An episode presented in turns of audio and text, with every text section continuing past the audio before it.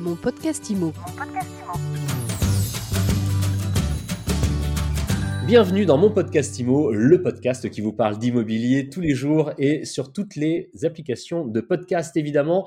On se retrouve aujourd'hui avec Jonathan Vort. Bonjour Jonathan. Bonjour euh, Frédéric, merci pour votre invitation. Jonathan, ce n'est pas la première fois que vous êtes avec nous. Vous êtes responsable formation et développement du réseau Expertimo et euh, vous êtes avec nous de temps en temps pour euh, répondre à des questions simples, concrètes.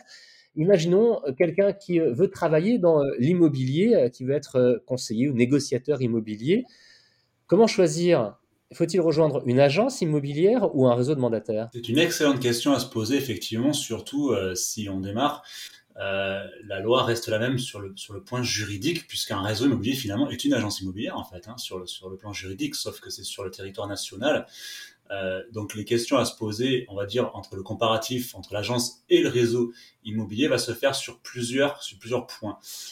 en tant que mandataire, hein, puisque beaucoup de mandataires aussi sont en agence, on va pas avoir forcément les mêmes besoins que euh, dans un réseau immobilier.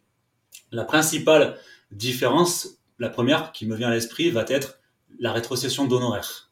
En agence, la rétrocession ne se fait pas la même qu'en dans, réseau, dans un réseau immobilier, puisque les frais ne sont pas les mêmes en agence. En revanche, bon, il, y a, il peut y avoir quand même un équilibre, puisqu'en agence, souvent il y a plusieurs négos, donc il peut y avoir aussi des ventes qui se fassent voilà, de manière plus récurrente. Donc on peut quand même trouver une forme d'équilibre finalement.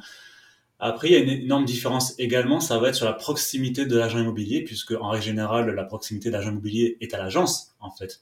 Euh, donc le, le, le négo qui a besoin de se sentir un peu plus entouré, bien qu'on puisse créer quelque chose de similaire dans les réseaux, va généralement plus se diriger vers une agence, hein, euh, avoir des négos autour de lui, avoir des quatre murs. Hein, on renvoie à des notions de sécurité. Finalement, il y a certains négos qui se sentent plus en sécurité en agence parce qu'ils ont euh, voilà la structure physique.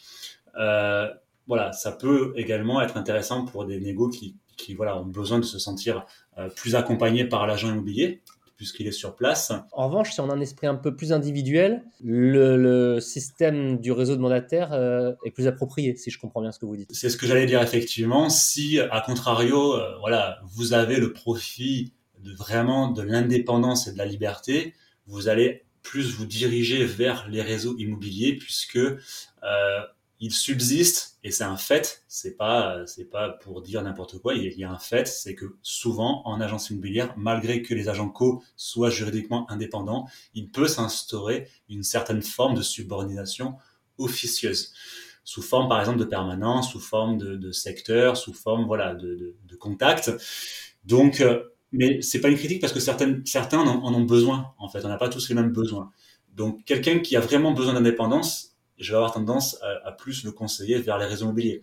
Et la rémunération ira également avec. Par contre, le travail se fera de manière autonome, y compris la préparation d'un compromis de vente, par exemple.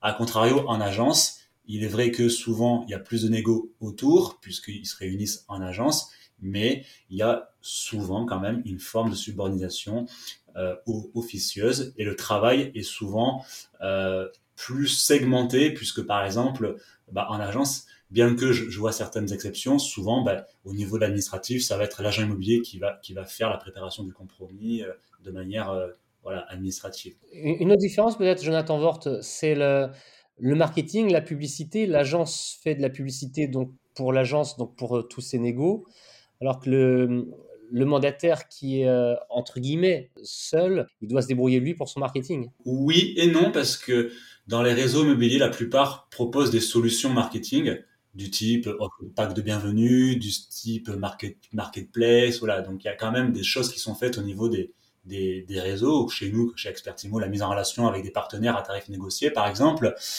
Euh, mais, mais je vous rejoins totalement au niveau de la notion de, de coût, parce que s'il est vrai que en règle générale, en réseau, on, va plus gagner sur les commissions, on a aussi plus de frais. Parce que souvent en agence, les supports marketing sont euh, souvent faits par l'agent immobilier lui-même.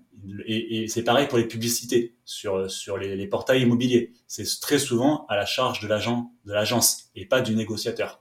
Donc il y a vraiment un, arbitrage à faire en, termes de rentrée de recettes et de, et et de sortie d'argent, puisqu'on les modèles économiques sont totalement différents. Il y a, les deux sont bons. C'est simplement qu'il s'adresse à deux catégories de personnes en règle générale différentes. Donc, euh, si je résume, hein, si vous voulez devenir euh, conseiller, négociateur euh, immobilier, comment choisir entre une agence ou un réseau de mandataires? Vous gagnez de plus grosses commissions en étant dans un réseau de mandataires, mais vous n'êtes pas en équipe et vous avez plus de choses à gérer vous-même.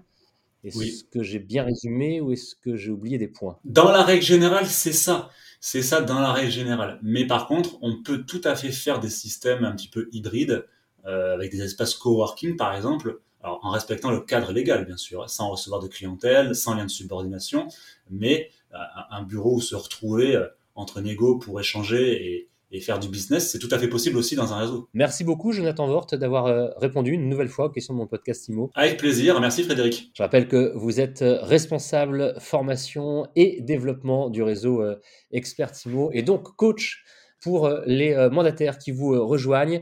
On se retrouve bientôt pour un nouvel épisode. Avec plaisir, merci beaucoup. Mon podcast IMO, c'est tous les jours, c'est sur toutes les applications de podcast et sur mysweetimo.com. On se retrouve donc où vous voulez, quand vous voulez, pour un nouvel épisode pour une nouvelle interview. Mon podcast Mon podcast Imo.